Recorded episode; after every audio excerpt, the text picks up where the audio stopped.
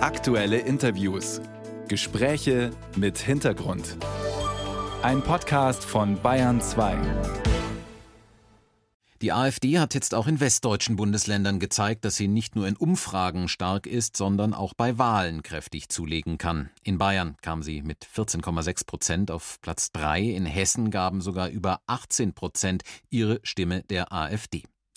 Laut Meinungsumfragen stört es deren Anhängerschaft auch nicht, dass die AfD in Teilen als rechtsextrem eingestuft wird, solange sie nur die vermeintlich richtigen Themen anspreche. Mit besonderer Sorge verfolgen das die Vertreterinnen und Vertreter des jüdischen Lebens. Darüber spreche ich gleich mit dem Präsidenten des Zentralrats der Juden in Deutschland, mit Josef Schuster. Guten Morgen.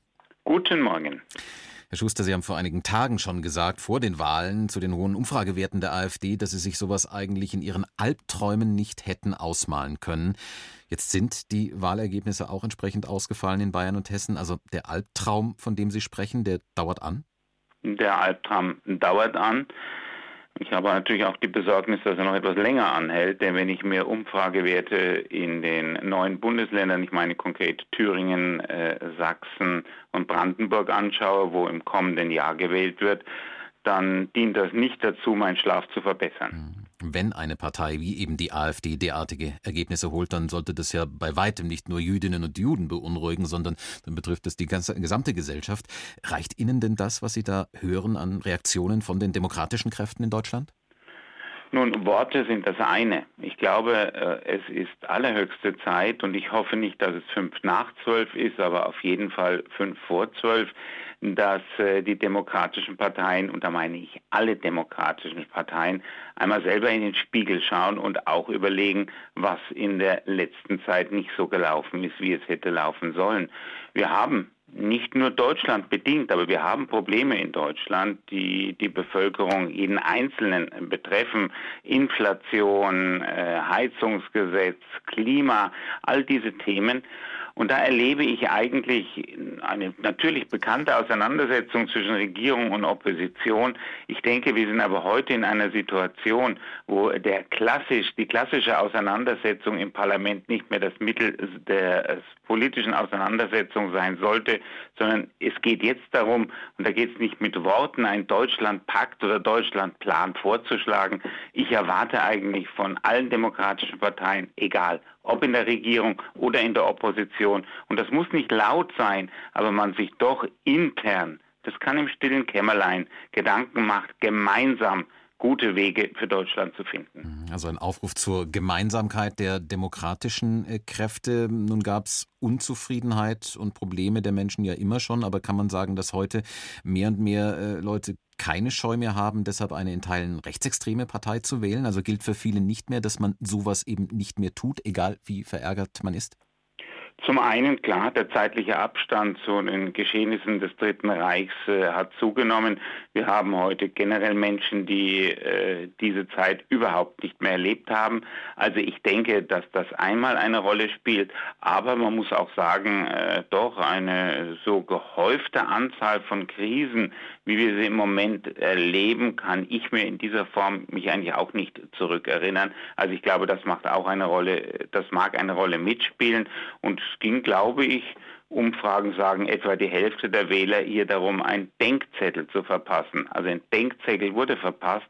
Jetzt geht es darum, dass reagiert wird. Mhm. Die AfD wiederum äh, signalisiert ja, dass sie sich gar nicht auf die Oppositionsrolle dauerhaft beschränken möchte, sondern auch mitregieren will in den Bundesländern oder gar in Berlin. Noch schließen andere Parteien solche Koalitionen aus. Aber glauben Sie, dass diese Brandmauer dauerhaft hält und überall? Komme aus dem Volk der Propheten, aber da vermag ich jetzt äh, keine Vorhersage zu machen. Äh, auf der anderen Seite hoffe ich es unbedingt, dass sie hält, denn ich muss sagen, eine AfD äh, auf der Regierungsbank in Berlin, äh, also ich meine jetzt in der Bundesregierung, äh, könnte ich mir nur schwer mit jüdischem Leben in Deutschland vereinbar vorstellen. Welche Auswirkungen auf das jüdische Leben in Deutschland äh, haben die AfD-Erfolge denn jetzt schon Ihrer Ansicht nach? Aktuell haben sie keine direkten Auswirkungen auf das jüdische Leben in Deutschland. Wir dürfen nicht vergessen, wenn in Bayern knapp 15 Prozent der Bevölkerung die AfD wählen, haben 85 Prozent der Bevölkerung eben nicht der AfD gewählt.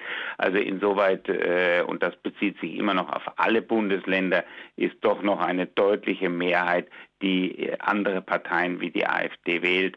Insoweit äh, sehe ich aktuell eine Auswirkung auf jüdisches Leben nicht. Aber wächst trotzdem so ein bisschen das Nachdenken darüber, ob Jüdinnen und Juden eben auch in Zukunft noch sicher sein können, sicher leben können hier in Deutschland?